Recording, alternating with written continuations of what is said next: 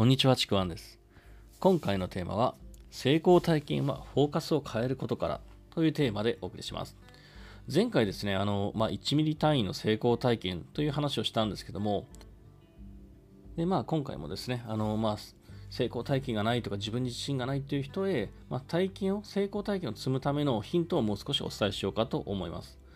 前回はですね、あの成功体験の3つのポイントの1つとして、まあ、1ミリ単位の成功体験という話をしたんですけども、これまだ聞いてない方はね、あのそちらの方から聞いてみてください。あの説明欄にリンクがありますので。で、今回お伝えするですね、まあ、残りの2つのポイント、行動へのフォーカスと、えー成長へのフォーカス、これ2つについてなんですけども、このですね、2つに共通して言えることがあって、それは、成功体験って何もですね、あの結果に対してだけの体験ではないということ。結果が思うように出なかったとか、もう結果失敗してしまった、望むような結果が出なかった、だから私には成功体験がないんだって思うのって、もうね、これ大間違いなんですよね。前回もちょっと言ったんですけども、みんなですね、どんだけこうハードルを、基準を高く設定してるのかなと、もうパーフェクト超人を目指してるんじゃないかなと思うんですけども、これですね、あの、フォーカスすべきは、結果ではなくて、行動と成長、そっちの方にフォーカスしてみてはどうかという話なんですが、例えば、10月までに100万円の売り上げを上げるという、まあ、結果、目標を立てたときに、で、そのために、いろんなことを考えて、計画して、そして努力して、いろいろ頑張ってやってみた。でも、100万円には全然達成できなかった。失敗した。これ失敗体験だ。じゃあないですよね。100万円を達成するためにやってきた行動って失敗体験じゃないですよね。まあ、結果だけにフォーカスするならば、じゃあ結果が出ないんであったら、その行動で得た学びや経験は意味がないものなのか。そうじゃないですよね。そのために行動してきた、できた自分っていうのはすごいし、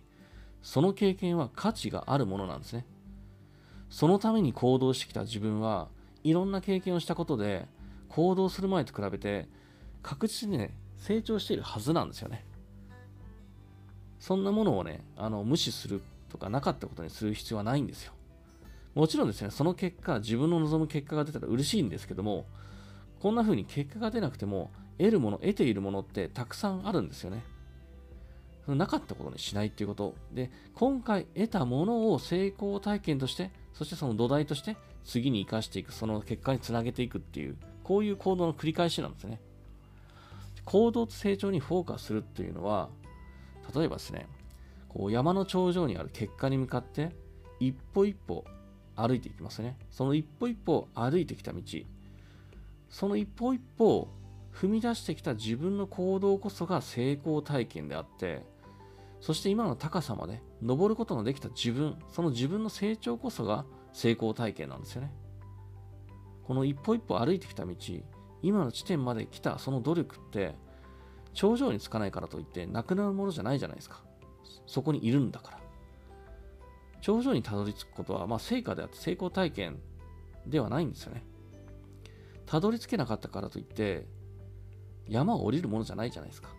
一歩一歩の成功体験を繰り返して、そして頂上の成果にたどり着くものなんですよね。この成功体験ってこういうふうに捉えるといいかなと思うんですよね。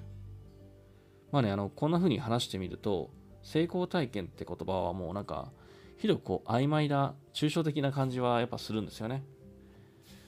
あのーね、成功の捉え方によって定義が全く変わってくるので、だからこう、いや、私には成功体験がないんだみたいな勘違いしたんじゃないかなと思います。まあ、なのでですね、あの、これ参考にしてもらえばいいかなと思うんですよ。だから今回本当2回にわって、あの、2回にわたって伝えてきたこの成功体験の3つのポイントって、まあ、よく言われるものでもあるんですけども、それをね、僕の考えに沿ってお伝えしたんですが、これまあ結構僕自身気に入ってるというか、大事だなと思ってる考え方なので、まあぜひですね、あの参考にしてもらえれば嬉しいです。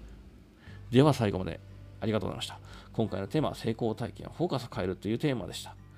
えー説明欄の方にはですね、えー僕の自己紹介、そしてメルマガ、えーそして今やってる無料レクチャーもありますので、そちらも受け取っていただければと思います。で、またですね、あのこの音声、いろんなプラットフォームで配信してますが、どれかね、一つ、えフォローしていただければ嬉しいです。では最後までありがとうございました。ちくわんでした。